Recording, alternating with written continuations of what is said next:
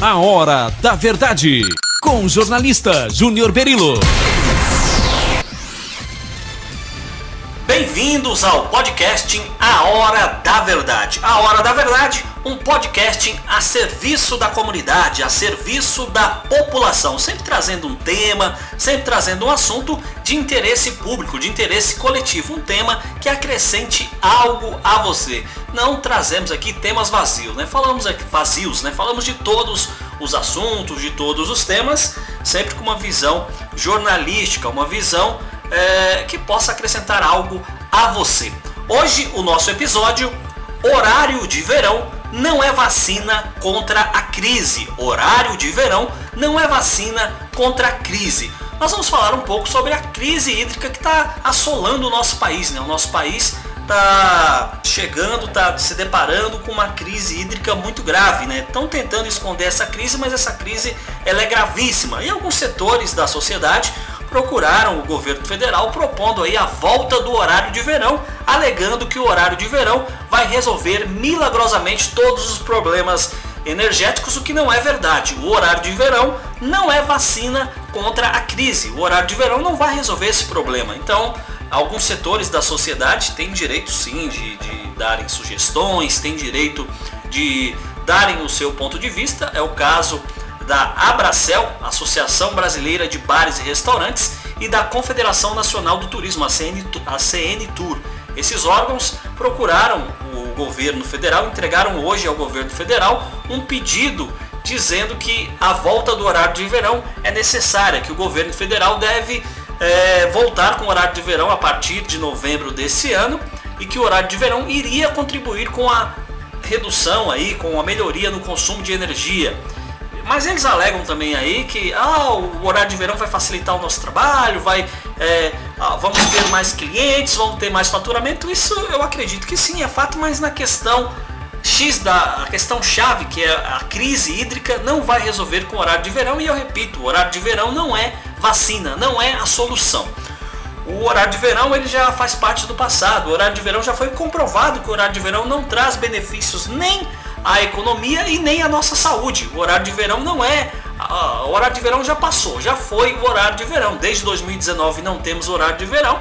Eu sou uma das pessoas que sou contrário à volta do horário de verão.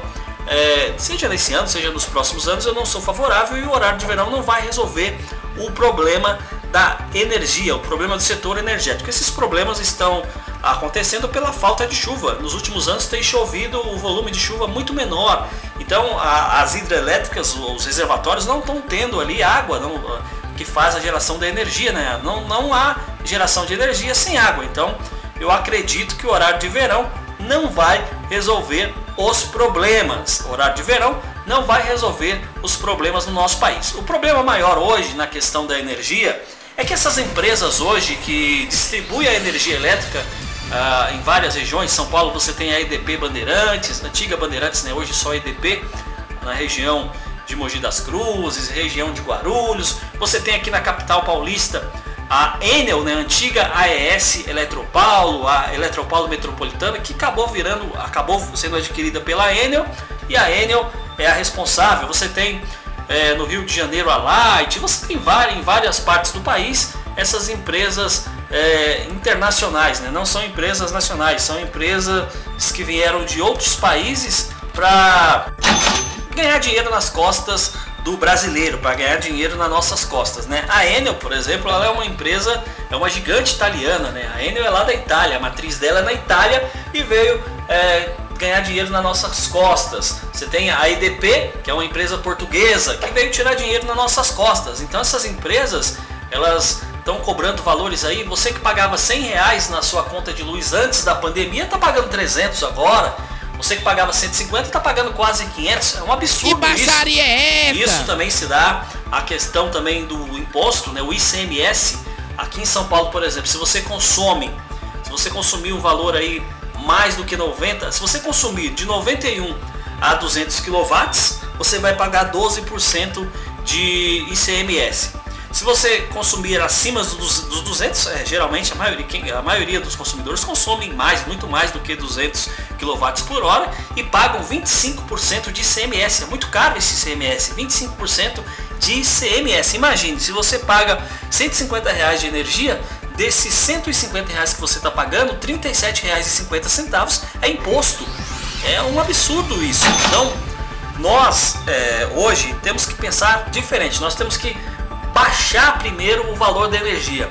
Essas empresas vão estar sempre arrumando desculpa para aumentar, vão estar sempre arrumando alguma situação para tarifar mais a gente. E o governo federal não pode ser conivente com isso. O governo estadual não pode ser conivente com isso. O governo federal, através da ANEEL, que é a Agência Nacional de Energia Elétrica, a empresa que faz aí o, o a, que regulamenta a, a, a ANE, ANEEL, Agência Nacional de Energia Elétrica, que regulamenta a energia, ela não está jogando ao nosso favor, ela está jogando contra nós. Ontem, por exemplo, ontem, dia 31 de agosto, foi criada uma bandeira tarifária de escassez hídrica na conta de luz. Então, se você consome mais do que 100 kW por hora, até ontem você pagava R$ 9,49. A partir de agora você vai pagar R$ 14,20. Então, é, tem o nosso amigo, né, o Datena, que diz: é só no nosso? É só no nosso. É, nós, cidadãos, nós brasileiros, nós contribuintes, vamos bancar essas empresas, vamos tirar, vamos tirar do nosso bolso para dar para essas empresas. Isso não é certo. Então, o que, que eu proponho a cada um de vocês que nos acompanham aqui no nosso podcast? Você que votou nas últimas eleições, você que votou para deputado estadual, para deputado federal, para senador, você tem que procurar agora aí na sua agenda o telefone desse deputado, o telefone desse senador. Ah, não tem o telefone, não tem o WhatsApp, né? Hoje é tudo moderno, não tem o WhatsApp. Pega o e-mail, entra no site da Câmara, da Câmara Federal, lá você tem o contato do seu deputado. No site da, da LESP aqui em São Paulo, da Assembleia Legislativa de Minas Gerais, na Assembleia Legislativa do Rio de Janeiro, da sua região, você tem o contato do seu deputado. Cobre medidas urgentes desse deputado. Que medidas são essas? Leis que diminuam, que baixem aí as alíquotas, que baixem o valor do ICMS, que baixem o valor do PIS, dos COFINS, dos impostos que vocês pagam, que nós pagamos nessas contas.